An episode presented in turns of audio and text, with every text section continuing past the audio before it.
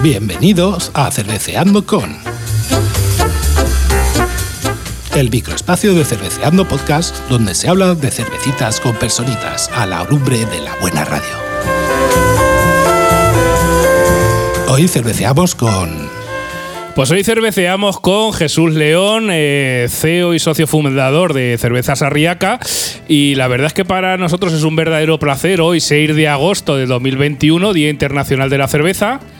Eh, hablar con te- tener este, este cerveceando con súper especial, ¿no? Pipica, ¿qué tal? ¿Cómo estás? Bueno, bueno, qué bien, qué bien, qué bien. Qué entrevista que tenemos hoy pendiente de un cervecero de marca Pro, ¿eh? de pro, de pro. Ya aca- acabamos de subir hemos- tres peldaños. Hemos subido tres peldaños, ¿eh? Ya. Bueno, Jesús, ¿qué tal? ¿Cómo estás? Al otro lado de la línea de internet.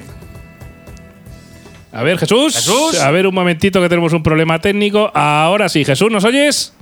Sí, perfectamente. Ah, ahora sí. claro. Ahora sí. Encantado, Eh. encantado de estar con vosotros y compartir un, un rato hablando de cerveza, que es lo que más nos gusta. Claro que Ay, sí. Y aparte para mí es muy especial porque aunque todos sabéis que este programa se hace desde Albacete, yo nací en Guadalajara hace ya unos cuantos años, muchos.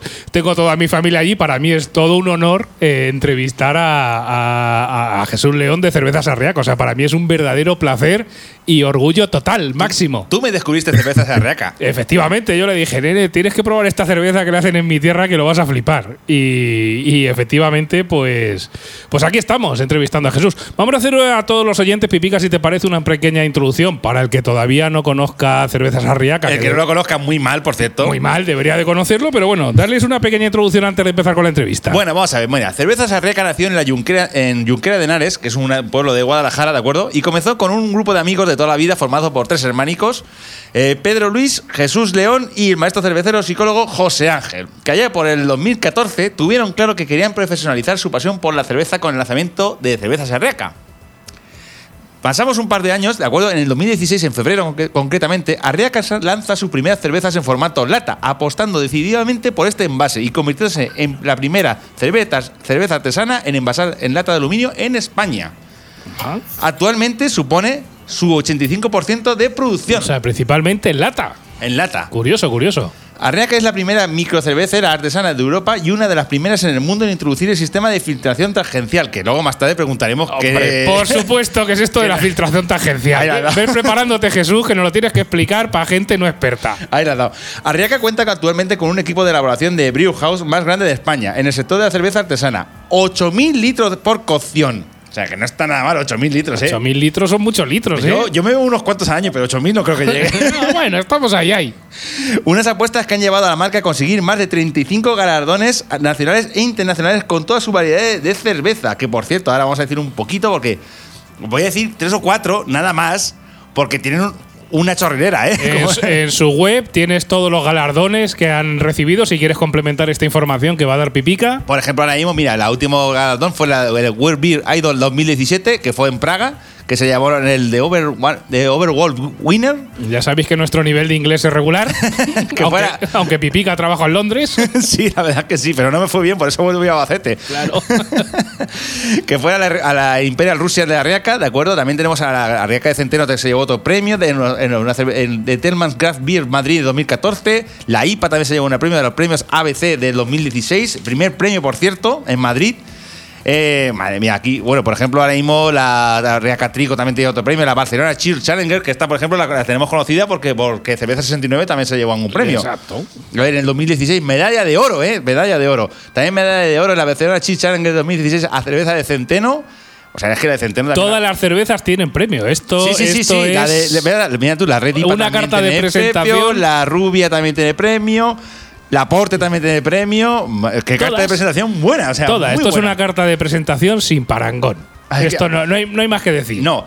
Bueno, también hay que añadir que, por ejemplo, que mirando nuestra aplicación de, de referencia Antap, que como sabéis, a los que escucháis el programa, nosotros muchas veces cuando comparamos las cervezas miramos en Antap a ver qué nota tienen, ¿de acuerdo? Eh, Arriaca tiene dadas de alta nueve cervezas de marca propia y varias de su fabricación de marca blanca y algunas de otras descatalogadas actualmente. Que ahora preguntaremos también a Jesús por esas cervezas. Ay, efectivamente. Y efectivamente, entre- sus cervezas que está actualmente en producción, la que mayor nota tiene es la Imperial Russian Stout, con una nota media de 3,85 sobre 5, ¿eh? Ojo, ojo. Sobre 5. Una nota muy buena, ¿eh? Y la que menos es la Rattler, que tiene un 3. Pero bueno, vamos a ver, es una Rattler, no le pidáis piedras al olmo. Claro, O sea, ya vamos a ver. sabéis, las La- Rallers normalmente no están muy bien puntuadas, salvo yo, que a mí me gustan mucho. Así que pues nada, Sasa, pues hasta aquí un poquito de resumen de lo que es Cerveza Serriaca, ¿de acuerdo? Y dinos tú un poquito, vamos a empezar ya con la entrevista con Jesús, a ver si está preparado. Pues sí, por aquí tenemos a Jesús listo y preparado y vamos a empezar con la, con la rondica de preguntas. Eh, como se os ha leído Pipica brevemente, pues una, os hemos leído brevemente una introducción a- de cómo se fundó Arriaca, pero Jesús, nos gustaría para empezar esta entrevista que nos contases ese momento en el que os decidís, eh, tú y tus amigos, a dar el paso a invertir vuestro tiempo y vuestro dinero en montar una fábrica de cerveza artesanal. ¿Cómo, cómo fue aquello? Bueno, después de esta introducción ya me he quedado casi sin palabras. pues muchas gracias, oye. Bueno, ¿cómo, cómo, cómo fue ese momento? No, la verdad es que no hubo un momento. Eh, fue un proceso. Ajá. Eh, sí que sí que es cierto que, mm, que quizá un punto de inflexión fue cuando, cuando presentamos nuestras cervezas a, al, al- al- al concurso de Homebrewer de la tienda de la, de la cerveza. En aquel entonces, eh, pues uno de los concursos más prestigiosos a nivel Homebrewer a nivel, a nivel nacional.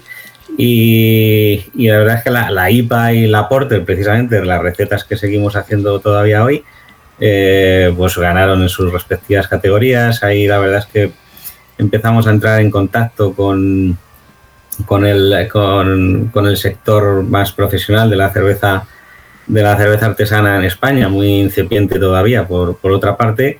Y, y, pues bueno, eh, quizá empezamos a, a- a pensar que, que a lo mejor esto podría ser un, un modelo de negocio y que aquello que hacíamos los sábados y los domingos porque nos apetecía y nos gustaba, eh, pues podíamos pasar a hacerlo de lunes a viernes. Que luego realmente no es de lunes a viernes, es de lunes a domingo. A, a domingo ve- 24 horas seguidas, ¿no? Me imagino, casi. 24-7. Pero eh, ya digo, fue eh, un proceso. eh, nosotros también veníamos de mundos laborales muy distintos. eh, estábamos buscando un, un cambio y, y, bueno, pues con José Ángel, que es el, el de la cuadrilla, el que, el que siempre ha estado trasteando con, con las ollas y con la cerveza, el que se ha formado en, en, lo, en lo, que es la, la elaboración y, y, mis hermanos con los que siempre hemos desarrollado proyectos juntos y trabajado juntos, pues eh, dijimos, ¿por qué no? Empezamos a, a organizar el, el, plan de negocio, a buscar localizaciones, a seguir desarrollando las, las cervezas, un proceso de formación y, y, finalmente pues encontrar a quien nos dejara algo de dinero, que, que en este caso hubo que ir a varios bancos al final a, por él porque nadie, nadie apostaba tanto por este sector y, allá que fuimos. Y bueno, pues la verdad es que en, encantados de haber dado ese paso y de haber formado parte de, de, desde los desde esos inicios tan dubitativos del sector hasta una realidad como es hoy. Vale. Pues sí, la verdad, o sea, habéis convertido lo que es una afición, ¿no? En un modelo de negocio que además eh, está funcionando muy bien. Hemos leído, sí, por, sí, sí. hemos leído, por ejemplo, que tenéis un plan, por cierto, para los próximos dos años en producir dos millones de litros de cerveza al año, que, se, que, no es nada más. Se dice, se dice, pronto, se dice que dos millones de litros son muchos.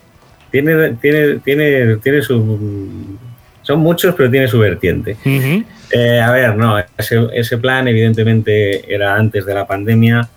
Eh, la pandemia ha trastocado Todo. todos los planes, nos, nos ha devuelto de, de un guantazo a, a, 2018 en cuanto a, en cuanto a números y, y ahora mismo de lo que se trata es eh, pues de, de, llegar cuanto antes a los números de 2019, que acabamos unos 620.000 litros. Uh -huh. eh, no creo que lo podamos conseguir este año porque el primer semestre la verdad es que todavía ha habido muchas restricciones, eh, la, la, la, recuperación está siendo más lenta de lo, de lo esperada, el turismo tampoco termina de arrancar y este va a ser pues quizá un año de transición en el que eh, creo y estamos en el camino de superar los números del año pasado eh, holgadamente, pero ni siquiera todavía de llegar a los del 2019 y esperemos que 2023 sea realmente el, 2022 sea realmente la, la, vuelta a esa senda de crecimiento que, que, nos debería de llevar en unos años a las, a las cantidades que decís, eh, ahora mismo con un, con un escalón en el millón de litros que, que, le vemos más factible en el corto plazo y con, con la vista puesta en esos dos millones eh, en, en, el medio plazo. Os decía que lo de los dos millones es relativo porque al final eh, son muchos litros y, y, para una sentada, pues hombre, no todo el mundo se los bebe, ¿no? No, no, no. Yo, yo, yo necesito por lo menos dos tardes, por lo menos. Y unos pocos torrenos. y unos pocos torrenos para acompañar. La verdad es que tarde y media te lleva. Sí, seguro, Pero, seguro. Hombre, echando, echando, unas, echando unas bochas ahí, tranquilamente. Y recuerda, amigo y amiga, que cada vez que nos dejas un comentario en Ivos, ¿qué hacemos, pipica? Nos echamos una cerveza a tu salud. Gracias, te esperamos tus comentarios en Ivos y en Apple Podcast, que también nos gusta. Pero siempre es, es algo que, que, que, siempre contamos en, en, las visitas, en las charlas y, y, y, a la gente curiosa, pues que quizá una de las microcerveceras más, más grandes de España, como podemos ser nosotros, eh, nosotros superamos los 2 millones de litros acumulados desde el 2014 cuando empezamos. Uh -huh. Empezamos haciendo 70.000 litros al año. Hace, creo recordar, uno, uno o dos trimestres. Eh, los 2 millones de litros. Eh, para que os hagáis una idea, 2 millones de litros es lo que hace una fábrica grande, una, una fábrica de cerveza industrial, en, en, media jornada. En, en, un ratejo, ¿no? En un ratejo. No, vale. no, os voy a decir a la hora del bocadillo, pero casi. pero casi. Oye, Jesús, claro, que, sí. que, eso da un poco la medida de, de, de, del volumen que maneja el sector cervecero craft en nuestro país. Y es que, pues, si toda la producción de, siete años de una de las cerveceras más grandes, eh, de las microcerveceras más grandes, es lo que produce una fábrica en, en, en, un turno, pues da una idea y una escala que a mí me gusta poner en valor eh, de lo que supone la cerveza craft en este país, el potencial de crecimiento que tiene y, y, también las dificultades que conlleva el, hecho de ser tan pequeñitos. Claro, no, hombre, a ver, al final por lo que dices es, un volumen muy pequeño. Lo bueno que te da es que tienes un, una base de crecimiento ahora mismo brutal y que aparte todas las craft están en crecimiento porque cada vez hay más cerveceras, más cerveceras craft nuevas, las que ya llevan cierto tiempo con cierto bagaje, como vosotros siguen creciendo y la verdad es que hay un volumen de crecimiento importante, sobre todo porque se diversifica la oferta también se difunde un poquito, eh, pues igual que hacemos nosotros modestamente con nuestro podcast, oye, la cultura cervecera, intentar cambiar este país de cultura del vino también un poco a cultura de cerveza, y la verdad es que entre todos empujando, yo creo que tenemos un volumen de crecimiento importante. Respecto del tema de, de, de esto que hemos dicho de la previsión para los próximos años, que se nos ha fastidiado con todo el tema del COVID, Sí, bueno, añadir, añadir, y con tu permiso, Jesús, puto COVID, que seguro, seguro que estás de acuerdo conmigo. Bien, dicho, seguro. Bien dicho, sí. eh, Jesús, ¿destináis parte de la producción que hacéis para barril? En caso que afirmativo, ¿dónde se puede encontrar? Porque es que Pipica quiere catar la IPA, que está enamorado de ella, la IPA vuestra sí, de barril, sí. y no sabe dónde. No sé si, la quiero de barril. No, no sé si hacéis de barril en algún sitio. A mí me, me pasa lo mismo con ella, sí. Estoy enamorado. Mira, ya, ya, sabemos probablemente cuál es su, una de sus cervezas favoritas. ¿Destináis algo para barril o, o solo, solo sí. embotelláis? Sí, sí, tenemos, tenemos todas las variedades están en barril. Uh -huh. Si bien es cierto que, que, bueno, como os podéis imaginar, la verdad es que las la, la, la posibilidad de, de tener eh, instalaciones propias y grifos propios es muy complicada para las pequeñas cerveceras, las, las, presiones de las grandes marcas hacen bueno, pues que, que, haya unas barreras de entrada en el mercado, sobre todo de la hostelería convencional, que es donde realmente está el, el crecimiento potencial, sí, pues muy grandes. Entonces, bueno, pues al final tenemos Eh, tenemos en sitios fijos con instalaciones propias nuestras, pues a, a nivel local, aquí en, en, nuestro pueblo, en Guadalajara también hay un par de puntos. En nuestro, en nuestro pueblo, por ejemplo, en el, en el mesón el, el, Rodeo, en Junquera de Henares, uh -huh. en, en, Guadalajara, en el Irlandés Errante. Ah, lo conozco. En Madrid eh, siempre está la IPA eh, fija en, en, uno de los grifos del Europe, que es una de las cerveceras. ¿En qué barrio está el Europe?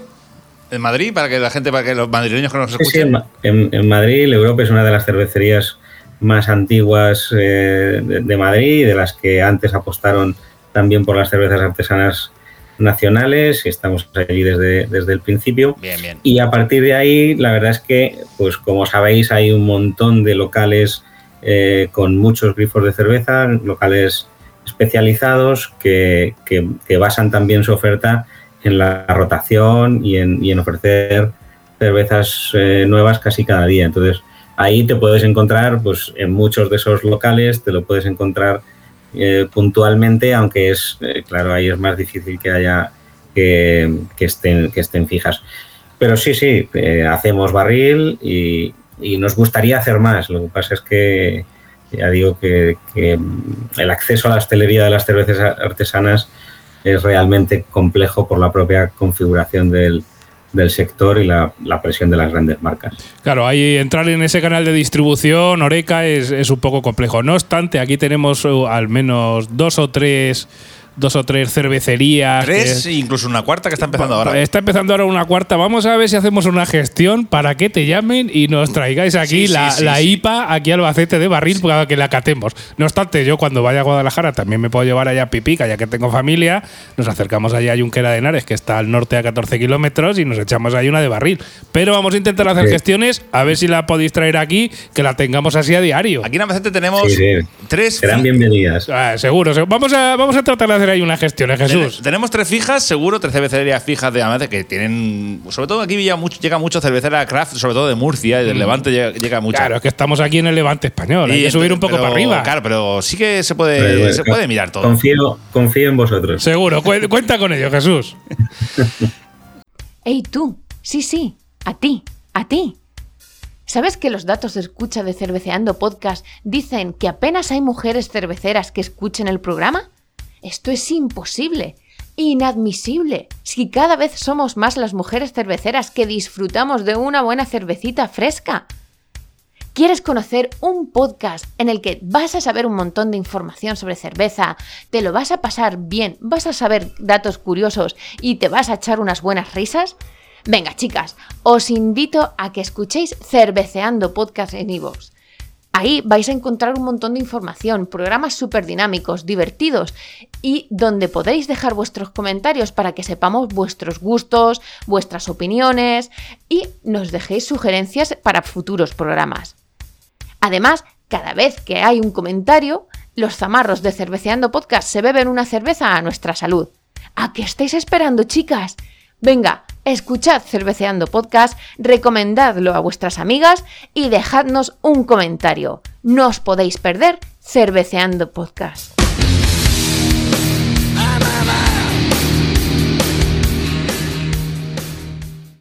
Bueno, pues nada, pues vamos así con la entrevista. Vamos a ver, a ver, vamos a ver. Hay, una pregunta un poco que a lo mejor, digo, la, gente puede decir, y lo, lo, vamos a preguntar nosotros, ¿por qué esa existencia en vuestro, digamos, de publicidad y tal? ¿Por qué esa existencia en el formato lata? ¿De acuerdo? ¿Por qué vosotros ahí habéis insistido en ese formato? Porque eh, cuando tratamos con vuestra gente eh, nos dijeron, no, es que somos los primeros en, en formato lata, formato lata, en lata, la lata, la 85% lata. de producción, sí. recordar que es en lata. En lata. ¿Por qué esa existencia? Sí, somos muy lateros. bueno, eh, nosotros veníamos observando, sobre todo en el, en el mercado estadounidense, un crecimiento exponencial de la lata. Eh, para cervezas artesanas. Y empezamos a, a, investigar sobre ello y por qué, y por qué ocurría. Y, realmente es que hay razones objetivas para pensar que, que, ciertas cervezas, sobre todo cervezas muy lupuladas o cervezas con alto componente aromático, eh, se conservan mejor en la lata. Uh -huh. Al final eso tiene, eh, tiene su ciencia. Sí, probablemente Eh, por el tema de la luz, ¿no? Que la protege más. Claro. Quizá. Eh, Pensad que una IPA, por ejemplo, como nuestra IPA, pues lleva del orden de 150 veces más lúpulo que una cerveza convencional. Ojo, Bueno, pues, ojo, el- señores oyentes, 150 veces que el lúpulo que una cerveza convencional. Eh, para que luego leas en las, en las cervezas esas de, de menos de 30 céntimos que dicen extracto de lúpulo. Extracto de lúpulo, no. Esta lleva lúpulo a tope. Capach- a capachos. Y recordar Sí, a todos los oyentes que el lúpulo es muy caro. De ahí un poquito la diferencia entre una cerveza industrial normal, una cerveza industrial barata y una cerveza como Dios manda. No, no, yo siempre cua- cuando alguien nos dice que son caras, la respuesta siempre es clarísima. No, las caras son las otras. No, no, Estas claro, son baratas. Sí, sí, sí. Baratísimas en relación calidad-precio y en relación coste coste-precio eh, son baratísimas. ¿no? De hecho, no sé al final cómo los artesanos somos, cómo somos capaces de, de vender en precios no cercanos a los de las industriales, pero bueno, pero no- nada desorbitado. No, no, no, efectivamente. Ya ca- cada vez más lo que en el mundo de- del vino, que tienes vinos de, de uno, de dos, de cuatro, de seis euros y de 50 euros la botella, y o de miles de euros la botella y nadie se asusta.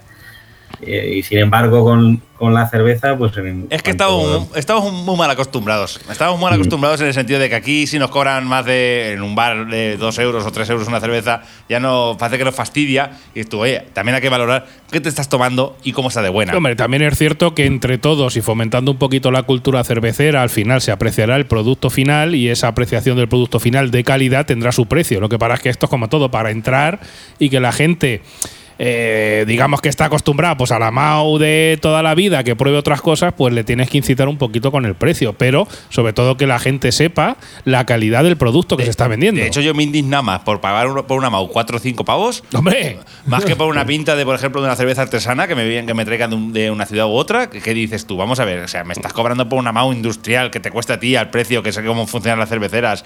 Digo, vamos, los cuando no, pago- tene- no tenemos nada contra Mao, ¿eh? Ojo. Eh, no. Pero cuando pago 4 euros por una cerveza artesanal de una pinta ahí buena, una 5 o 5 euros, Sí. los pago porque muy a gusto, muy a por- gusto porque, apar- sé lo que me estoy tomando. Porque es un producto de alta calidad y que tiene su valor. Y de hecho, como bien dices Jesús, realmente son muy baratas respecto de relación de coste de producción-precio. Pero Jesús, una pregunta Sí, un sí, poco chorra. no eh, de- eh, que, que hemos visto cervezas Arriaca, tanto de las cervezas en lata como las vendéis, la vuestra marca propia, como la marca blanca. Tenéis como una especie de plástico negro que une las latas. Eh, ¿Eso es invención vuestra? Porque es que no lo hemos visto en ninguna de las otras cervezas. Por curiosidad. Sí.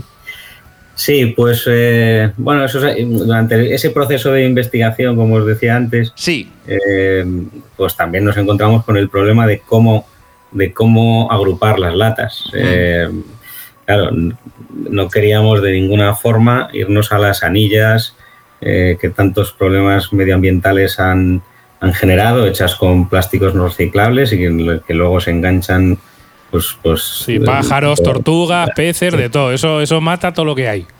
Entonces, bueno, al final, como os decía antes, eh, el- el- eh, primero la lata no solamente tenía un componente objetivo, de, como os decía, el, el tema de la luz, que incide muchísimo en estas cervezas que tienen muchísima más cantidad de lúpulo, el tema de la oxidación por un cierre hermético mucho más, eh, eh, un, un sellado mucho más hermético que el que puede tener la, la chapa con la botella, puesto que el cierre de la lata eh, es remachado y genera cuatro barreras físicas a la entrada o salida de, de- oxígeno, con lo cual, eh, pues todavía mejor para estas cervezas. Eh, también el componente medioambiental. Eh, pensad que una, una, una cerveza en lata de 33 pesa de 350 gramos y una botella pesa 575. Claro, de cara Es al decir, porte, eh, y- tanto el y en el- transporte, gasoil y de todo, es, Claro, es y- mucho mejor. y el propio espacio. Dos latas ocupan lo de una botella. Entonces, al final estás eh, transportando y gestionando la- el doble de cerveza en la mitad de espacio y con la mitad de peso. Eso también tiene una huella medioambiental muy, muy importante, aparte del alto grado de, de reciclabilidad del, del aluminio, que puede llegar al, al 70%. Pues todo eso también, eh, ese, ese mensaje también había que, que, que remarcarlo Está muy bien, está muy bien, está muy bien. Y ese, es, ese, ese plástico que decir realmente es eh, RHDPE, es decir, es HDPE reciclable, reciclado al 100%.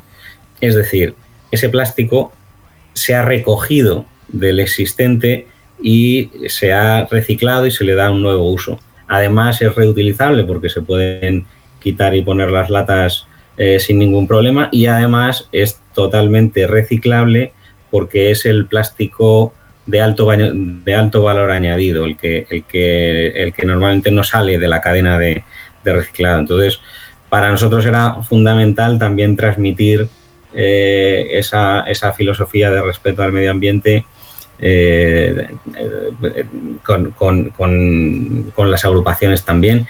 Y, y, bueno, pues es una pieza que traemos, que es una patente americana y que y que, bueno, pues que funciona muy bien, ya digo, es reciclado al 100%, reciclable al 100% y reutilizable. Pues está muy bien, muy bien, yo la verdad es que lo veo. No solo fabricamos cervezas artesanas, sino también colaboramos con el medio ambiente, su fabricación, transporte. Lo, veo maravilloso y conforme a lo, que es lo que... es un punto a favor sobre el producto final. Lo que se debe predominar hoy en día eh, es así, es intentar ser más, lo más ecológico posible, la, la cosa es así, el planeta es como va me parece muy bien, una buena iniciativa por parte de vuestra empresa en el sentido de decir, no, vamos a, nosotros desde el principio a intentar Contribuir. Sí. O, digamos, no contribuir con el medio ambiente, sino, digamos, no contribuir a ensuciarlo más. o, lo mínimo posible. Claro, y porque hace falta también esa pedagogía. Exacto. ahora mismo el plástico tiene la batalla perdida, ¿no? A nivel mediático, sin ninguna duda, pero es que es necesario hacer esa pedagogía porque no todos los, los plásticos son, son iguales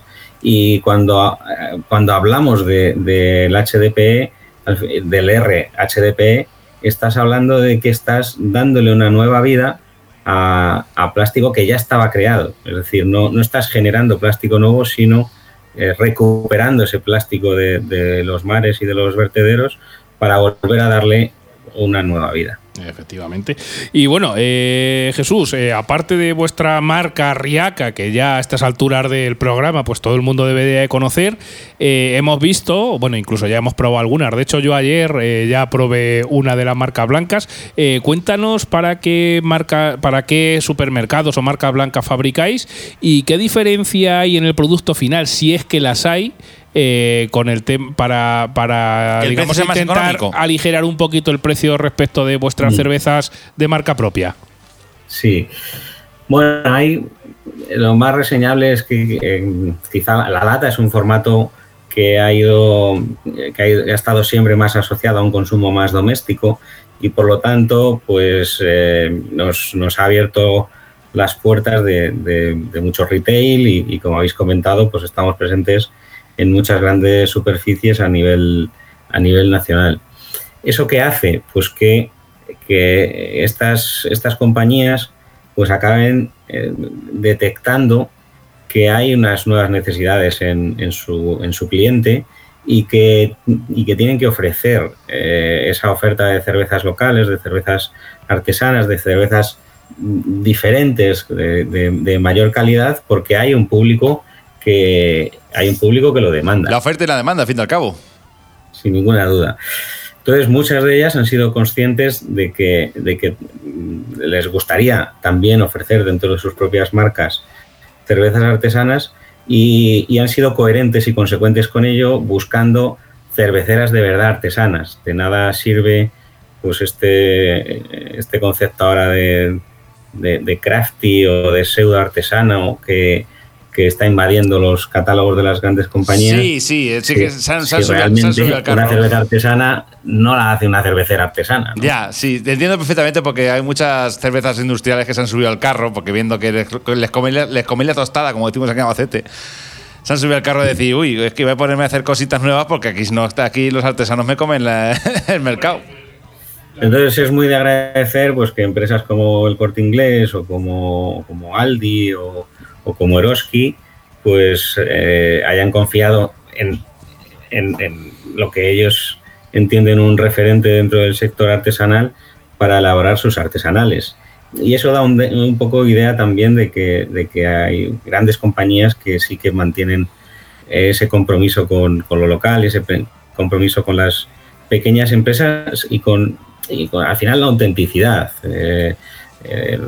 nosotros, bueno, somos socios de AICAE, de la Asociación Española de Cerveceros Artesanos Independientes, y es algo que, promovemos incluso con un, con un, sello propio, el hecho de que eh, pues no cualquiera se apropie del término cerveza artesana, sino que realmente cuando, cuando se ponga cerveza artesana en una etiqueta, pues que, sepamos que lo que hay detrás pues es de verdad una pequeña eh, cervecera, una pequeña eh, empresa local, pues que, intenta poner en valor un producto como la cerveza desde, desde un punto de vista pues de una economía un poco más sostenible y más circular y más arraigada al, al, a la tierra. Lo que no queréis es que lo que es la denominación de cerveza artesana pase como, como en su día, hace años, pasaba con lo de los productos bio que todo, a todo le ponían bio y de bio tenían lo que, lo que, yo, lo que yo de tío. Era una etiqueta sin nada detrás. Básicamente. por lo menos, si poner cerveza artesana, pues oye, que realmente detrás sea una cerveza artesana y no otra cosa.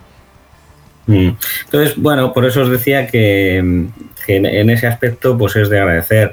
Y además, pues la gente pues poco a poco va teniendo más, más cultura cervecera, entre todos vamos haciendo esa labor y oye, pues cuando le das la vuelta la cerveza artesana de no sé qué gran superficie, pues si le das la vuelta y, lo hace una micro cervecera que tú conoces, pues bueno, pues ya te lo, ya te lo puedes creer, ¿no? Ya tiene, tiene cierta credibilidad. Eh, por, lo que decíais de, que al final estas marcas se pueden conseguir un poco más económicas y acercar eh, a un mayor número de gente las, las cervezas artesanas, pues bueno, se debe básicamente a un concepto de, volumen, por ah, supuesto, y, también a, y también a un concepto de, eh, de que hay pues toda la parte de, tu gasto de marca, de, marketing, pues no lo tiene. Se reduce bastante. Claro, al final no afecta al precio del producto final. Pero lo que es el líquido, lo que es el producto, es el mismo.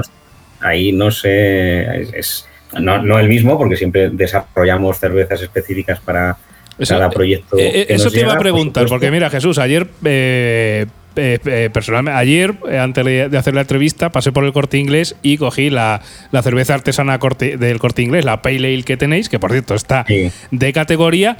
Y claro, esa cerveza, por ejemplo, en marca Riaca, como tal, ese tipo no la tenéis. O sea que.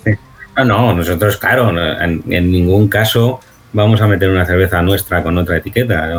Con la cantidad de cervezas, de estilos, ¿Qué hay? combinaciones posibles sería un sería absurdo, vamos. Bueno, bueno. Entonces, no, no, cada, cada una de ellas se desarrolla específicamente en función de las de los requisitos de, de cada cliente, no solo de grandes superficie. Nosotros, eh, una parte importante de nuestra producción son cerveceras nómadas, cerveceros terceros que no tienen fábrica y que, y que desarrollan o bien sus propias recetas o bien les ayudamos a desarrollarlas y, es una parte importante de nuestro trabajo que además nos permite realizar un montón de estilos diferentes que no tienes tú en catálogo y que te da también un, bagaje y una experiencia. al final eso te da eh, prestigio. Muy, muy interesante. Claro que sí. Sí, una de las cosas buenas que tiene ahora mismo las cervecerías y el momento, el, movimiento craft que se está viviendo es que estamos descubriendo todos, nosotros incluidos, Cerveceando Podcast, en el sentido de cada variedades que hay eh, de tomar y decir de cerveza, no solo está la típica rubia de toda la vida. Sí, no, solo hay lager, hay, hay miles. Y de, Hecho, y de hecho, hablando de este, este tema, eh, también te voy a decirte lo que, que lo expliques un poquito, en plan, Jesús, un poquito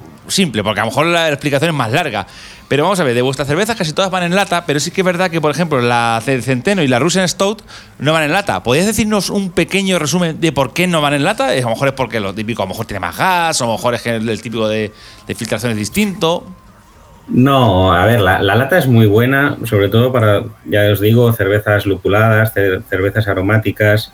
Eh, pero no es buena para todo. Eh, el vidrio, por supuesto, es un, recipiente fantástico para contener eh, cerveza porque es absolutamente inerte y hay, y hay cervezas que están destinadas a, durar más tiempo, incluso a envejecer o, a guardar, eh, como sería, por ejemplo, nuestra Russian Imperial Stout, que te la puedes tomar dentro de 3, de 4, de 5 años. Entonces, todas aquellas cervezas que están destinadas a, durar años, eh, sin ninguna duda están mucho mejor en. A macerar, así decirlo, ¿no? la, lata es genial, pues, pues eso, para cervezas que te vas a tomar, eh, cervezas frescas, cervezas que, vas a tomar pues como mucho en el, con, caducidades del año. Pero para, mm, para envejecer, sin dudas... Eh, mejor el vidrio, básicamente. Mejor el, mejor el vidrio, sí. sí. Por otro lado, a su, a su vez hacemos lo contrario. Por ejemplo, como al final la lata siempre ha tenido tan mala prensa en, en España, pues en hostelería nos cuesta muchísimo. el concepto de lata con el mantel blanco, y fíjate que, que procuramos cuidar muchísimo el diseño. Sí, hombre, vosotros eh, eh, eh, el diseño y sobre todo incluso hasta el tacto, diría yo, de la lata es, distinto. Sí. Lo cuidamos muchísimo y, de hecho en el mantel blanco quedan fantásticas, pero aún así hay cierta reticencia, sobre todo en, en el canal de hostelería, a introducir la lata. y, y, y nosotros intentamos al menos forzar la pregunta, ¿no? Y eh, nuestra Imperial Red IPA y nuestra Session IPA pues no están en botella, solo están en lata, precisamente para generar lo que habéis hecho vosotros, ¿no? La, pregunta contraria, es decir, ¿por qué no la tenéis en botella? Que, yo la, quiero para mi restaurante, ¿no? Entonces, eh, con eso te dan la oportunidad de explicar por qué objetivamente esas cervezas están mejor en una lata que en, que en una botella y siempre teniendo en cuenta que la cerveza esté en lata, esté en botella, esté donde esté, al final te la tienes que servir en un vaso, te la tienes que servir en una copa, porque si no te pierdes la mitad de la cerveza. nadie, nadie entiende beberse el vino a morro de la botella. Pues, Exacto. Pues, pues, un poco tendríamos que tener también ese, ese concepto con la cerveza porque te pierdes la mitad. toda la parte aromática eh, si bebes a morro, pues te lo pierdes y, forma parte esencial de la experiencia.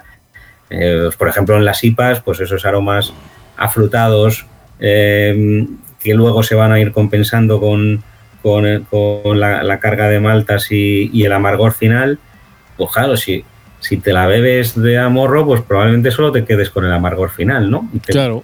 Al final de, todo, incluso en las latas, si os fijáis, siempre y en las botellas, siempre además indicamos el tipo de, copa o de vaso que le va mejor a cada una de ellas. Claro, un poquito de pedagogía y de cultura cervecera. Al final lo que dices tú, si te la bebes a morro, digamos, de todo el viaje cervecero, te estás perdiendo la mitad. O sea que al final entre todos... la lata y en la lata más, porque te estás perdiendo también la fase visual. Exacto, que sí, por las burbujas, el, color, claro. Bueno, eso es un espectáculo. nosotros cuando, cuando, analizamos la cerveza nosotros, Sasa, lo que hacemos precisamente es primero servirla en, un, vaso. Analizamos el aroma, el color. El aroma, el color, claro, las burbujas, la crema. Le, metes un poco la napia, si no te cabe ni la nariz. Todo. Pero al final un poco, efectivamente, como dice Jesús, es decir, al igual que el vino, nadie se le ocurre irse a un restaurante, pedirse un vino bueno y bebérselo a morro, pues en la cerveza, poco a poco, y entre todos tenemos que intentar divulgar y concienciar e informar de que esto es así, es decir, que es que no hay, no hay otro camino. Estás escuchando Cerveceando Podcast, el podcast donde se habla de cerveza sin pretensiones. Los días 1 y 15 de cada mes en todos tus dispositivos un nuevo episodio del podcast. Vota en las batallas y valora tus cervezas favoritas en la web cerveceandopodcast.com.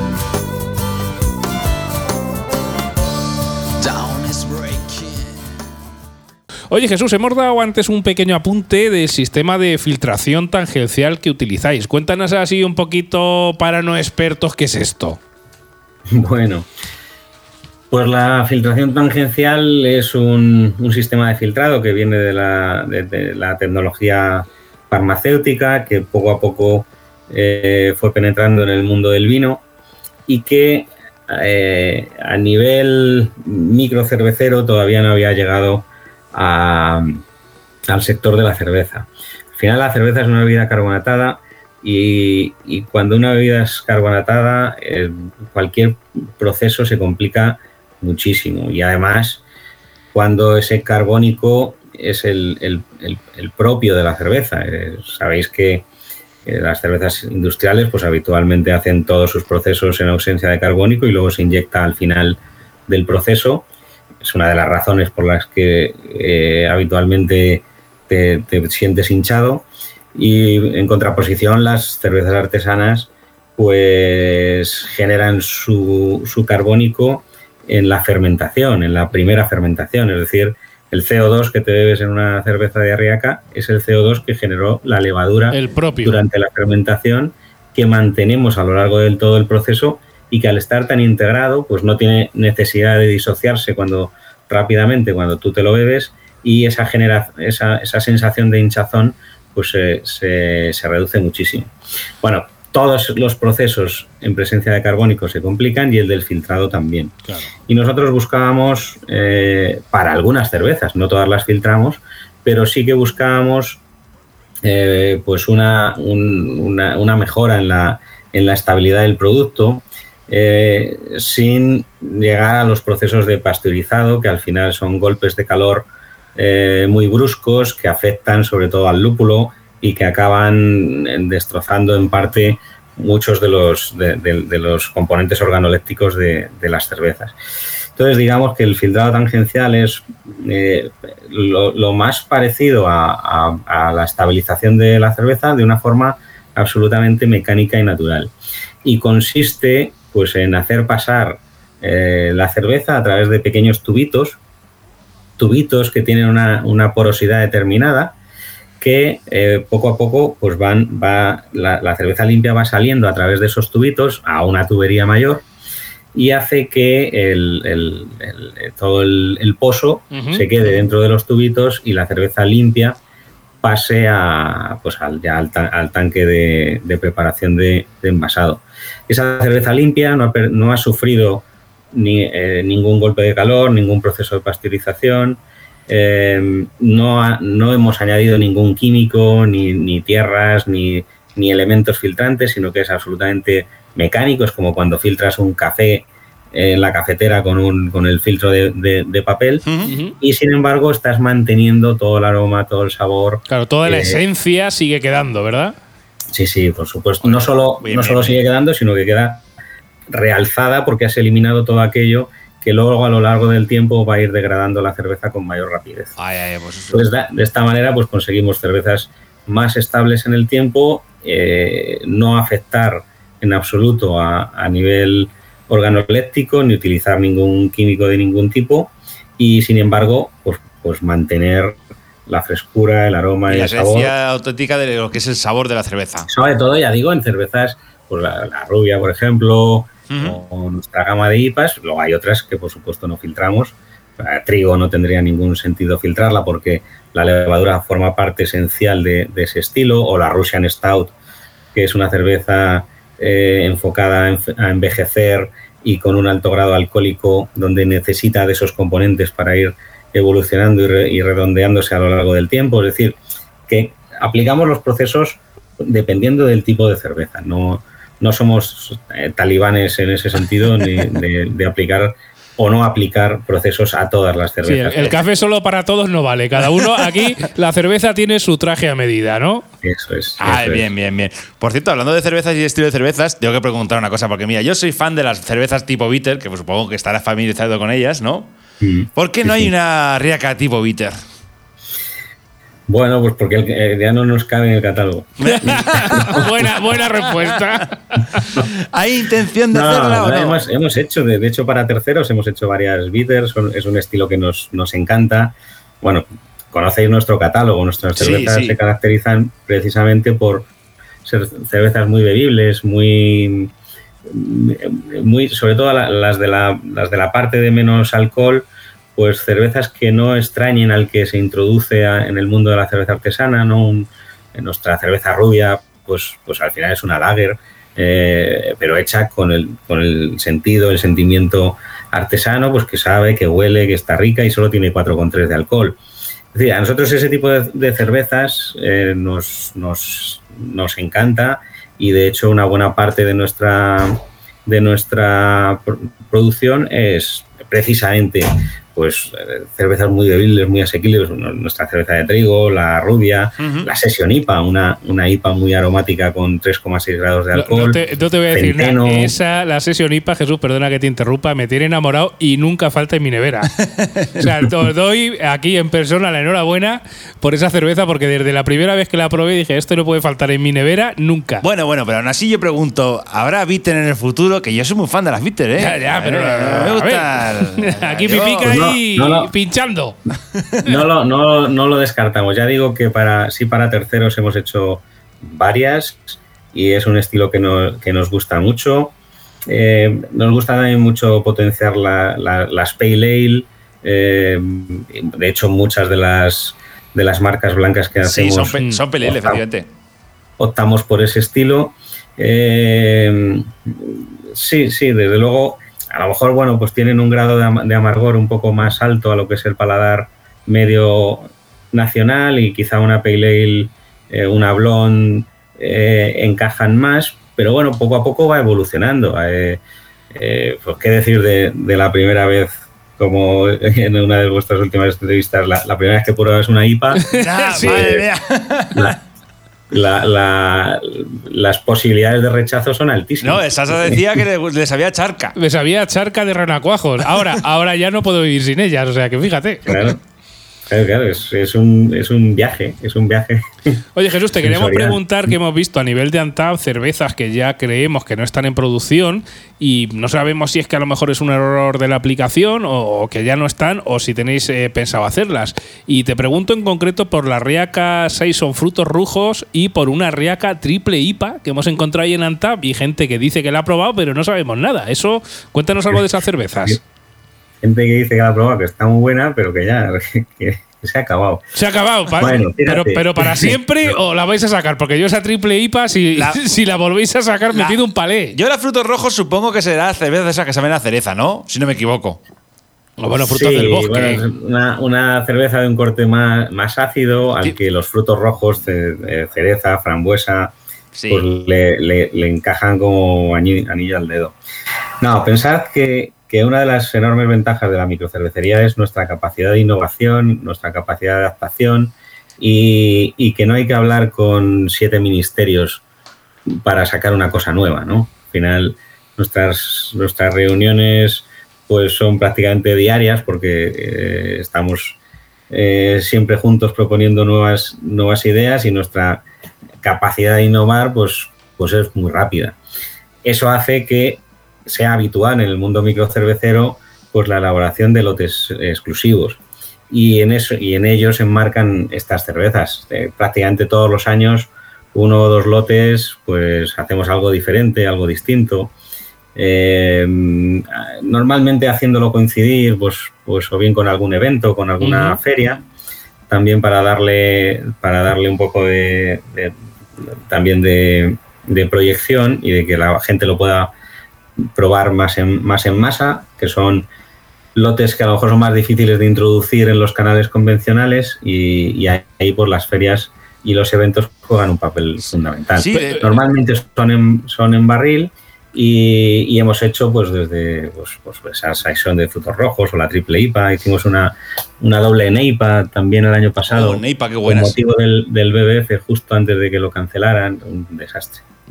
Bueno, entonces tenemos que hablar con la gente de aquí de Albacete, con las cervecerías especializadas, para que se pongan en contacto con vosotros y ya que puestos que estas ediciones limitadas solo están en barril, que de vez en cuando te acuerdes aquí y nos mandes alguna aquí al Albacete que la catemos. Yo quiero un barril de triple IPA aquí en el Albacete. Solo para ti, ¿no? Para mí, para mí nada más. Una lata de 30 litros. Ah, exacto, Una, una lata grande, hermosa. Pues, además, aparte, aparte de esas y de las muchas que hacemos para terceros y nómadas, pues, por ejemplo, eh, patrocinamos desde hace varios años aquel concurso que os dije que ganamos como homebrewers. Sí. Pues ya de, profesionales, pues le. la siguiente pregunta, Jesús, iba sobre eso. o sea, te ¿Ah, sí? sí, sí, sí. Pues te íbamos a preguntar que en este sentido, que para cuándo alguna riapca tipo belga, como alguna tipo Golden Drag, ya que hemos visto que en su momento habéis fabricado una, una que se llama Embavia, o se llamaba Embavia Cuádruple Salto Mortal y Medio, que fue ganadora ganadora del quinto concurso organizado por nuestro amigo, nuestros amigos del Jardín del Lúpulo y que como premio, digamos, de este, de este concurso, ¿no? Hacéis una tirada en vuestra propia fábrica. Eh, cuéntanos Sí, un pues- poquito esta colaboración, ya que te has adelantado la pregunta, ya ves que la teníamos aquí preparada. Y pues eh, consiste un poco en eso, ¿no? En, en que en, en dar a los homebrewers la, la oportunidad de, de- de desarrollar su receta en, en una, en una cervecera con todos los parabienes que pueda luego comercializar ese, ese lote, aparte de quedarse, no recuerdo, creo que eran como 100 litros de, de- de su cerveza elaborada en nuestra fábrica. Bueno, es una, al final también es un poco tributo al, al mundo de, de la cerveza casera, del homebrewer, que está en el germen de todo el movimiento craft en España, sin ninguna duda, y de hecho la inmensa mayoría, sobre todo los que llevamos más años, de las microcerveceras provienen de, del, del homebrewer y de la cerveza casera y de elaborar cerveza en casa. Y como digo, es, es, el, es el germen y el caldo de cultivo de todo el movimiento y qué menos bueno que apoyar este tipo de iniciativas que además pues cada año te permite hacer un estilo de cerveza eh, nuevo que normalmente no es A lo mejor no es el que tienes pues, actualmente, sí.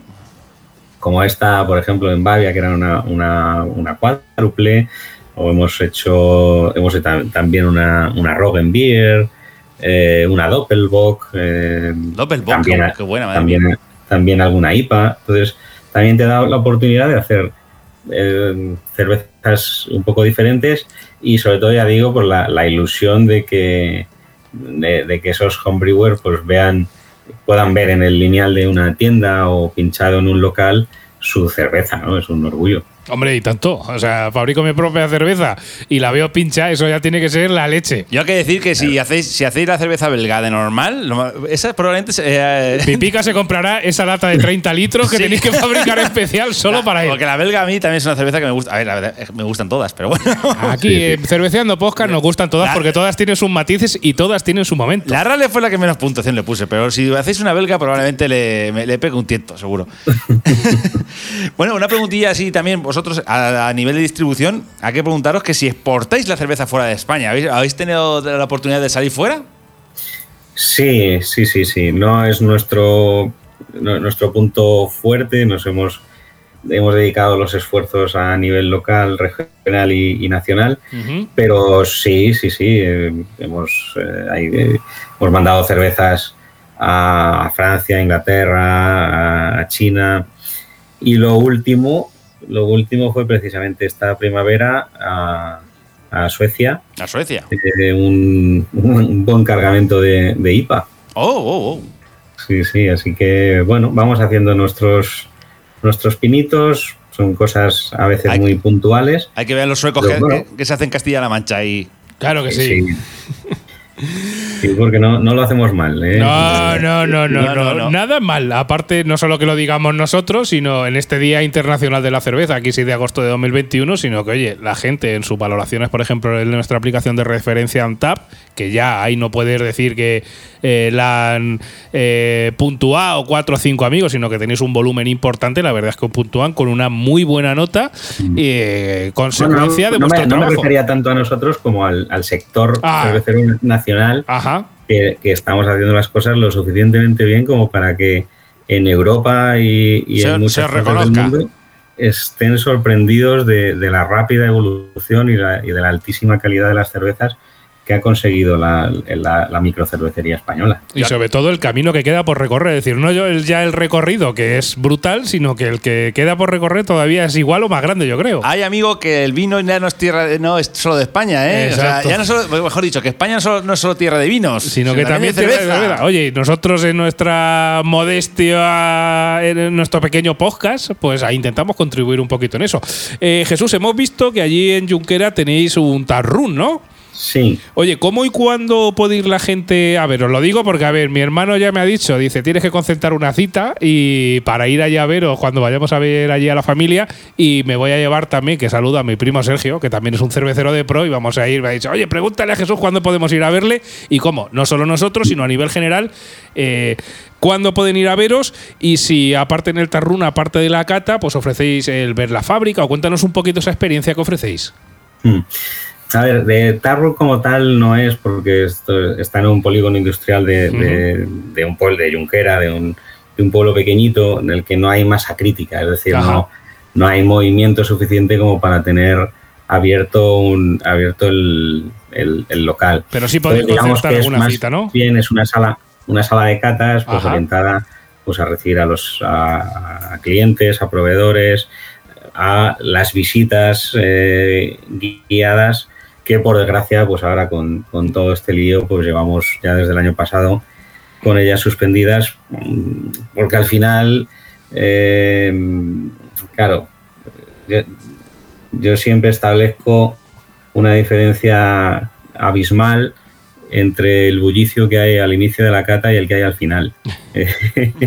al principio está todo el mundo muy tranquilo y después Y luego de ya después se pone muy Luego, contento. se- luego nos desmadramos en líneas generales, ¿no?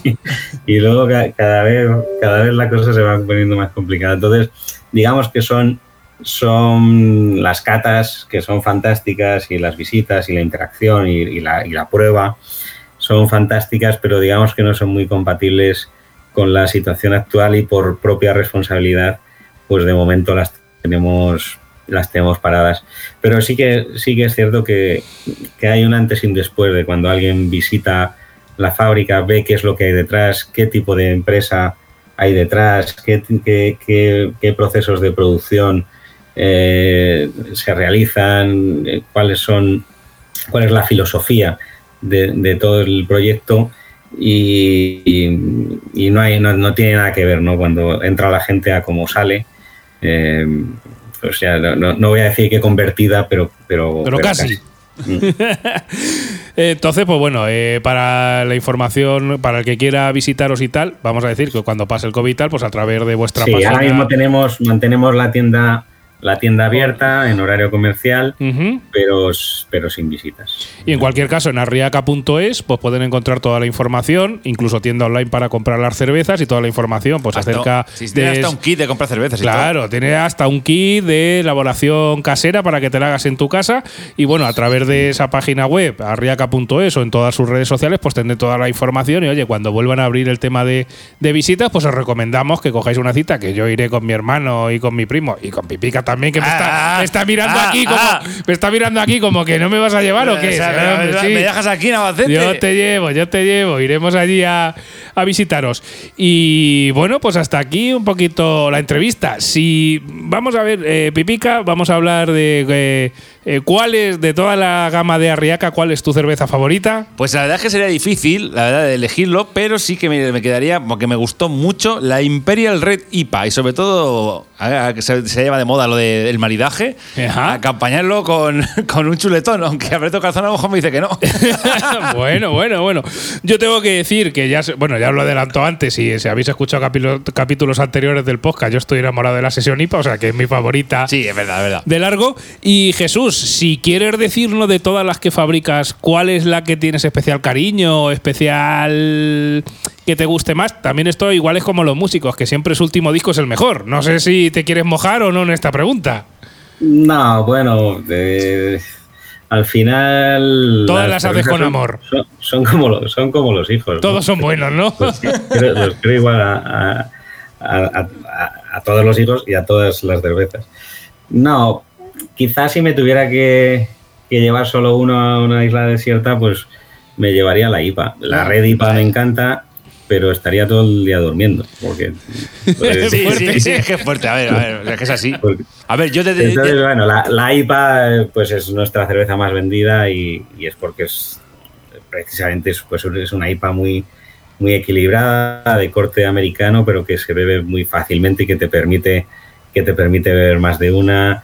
Y, y es una cerveza muy compleja y que para, para comer o para cenar, que es el uso habitual que, que damos a la cerveza en, en nuestro país, pues es genial. Sí, de, Entonces, sí, de hecho estoy si de me tengo que quedar con una, me quedaría con ella, pero vamos, para cada momento, pues hay una. Eh, Para cada momento hay una cerveza riaca, efectivamente. eso es verdad, mira, eso es bueno, pero es verdad que eh, sí que hay que reconocer que si me tomo muchos chuletones y muchas red me voy a acabar muriéndome. Vas a acabar regular. Voy a acabar regular. Hay que reconocerlo también. O sea, De vez sí, en cuando hay que echarse una rubia, Eh, una una- una Ral. una sesión IPA fresquita ahora para el verano. Una- eh, una- Hay de todo. ahí. La IPA de la, la variedad está al gusto. Eh, efectivamente. Ahí, ahí, ahí, efectivamente. La de Centeno también está especial, ¿eh? Sí, sí. Y la riquísima. La verdad es que todas, hemos probado Sí, todas y todas nos encantan. La o sea verdad que- Pues nada, Jesús, muchísimas gracias por echar aquí este ratito en Cerveceando Podcast, dándonos información y divulgación y enterándonos de muchas cosas de, de la- Sí, y aprendiendo todo muchísimo contigo. mucho, efectivamente. Con el tema de la cerveza. Y nada, eh, por si quieres decir algo a nuestros oyentes, es tu momento. Ah, pues que muchísimas gracias a, a vosotros. La verdad es que hacéis una labor fundamental y, yo creo que entre, entre todos vamos a ir inoculando esa cultura cervecera que tanto hace falta en, en nuestro país para que, que un, un sector tan bonito y, y con tantas cosas positivas como el sector de la- del sector craft y el sector de la microcervecería, que a su vez también está haciendo desarrollar eh, eh, paralelamente eh, iniciativas tan interesantes como la, la vuestra, pues tengan un desarrollo sostenible y una, y una consolidación. Al final yo siempre digo que, que esto ha venido para quedarse simplemente porque no estamos vendiendo humo. Esto no, no es una moda, esto es de verdad, es realmente lo que hacemos está bueno, lo que hacemos aporta y, y yo creo que cuando algo es, es, es sincero y es, y es real, pues, eh, pues viene para quedarse y, y vosotros ahí también pues tenéis una labor eh, que, que agradecemos muchísimo. Bueno, pues Jesús, muchísimas gracias por compartir este ratito, por celebrar con nosotros este día, con nosotros y con nuestros oyentes, por supuesto, este Día Internacional de la Cerveza. Y nada, eh, próximamente cuando abráis las visitas iremos a visitaros para que, no, aunque nos hemos visto por internet, que nos pongamos cara, que nos pongamos ahí y nos des a catar allí las cervezas directas de barril. Intentaremos hacer las gestiones para que nos traigas unos barriles por aquí, por Albacete. Y lo mismo, si tú en tu ciudad tienes alguna, alguna cervecería especializada y le quieres sugerir que, oye, ponte contacto con la gente de Arriaca y te traes aquí una IPA de barril, pues oye, contactas con Jesús y con la gente de Arriaca que seguro que están encantados de enviaros unos barriles. Yo me quedo con la frase de Jesús que acaba de decir hace un segundo: no vendemos humo. hace- Lo que hacemos aporta. O sea, Exactamente. así estamos así. La cerveza en, la- en España, en la craft beer, así avanza. Muy bien, pues nada, hasta el próximo programa. Muchísimas gracias Jesús por compartir este ratito y a todos los oyentes, hasta el próximo episodio canónico, otro cerveceando con un quintillo, ya veremos. Lo que surja. Adiós. ¿Cerveceas? ¿Cerveceamos? Cerveceando Podcast.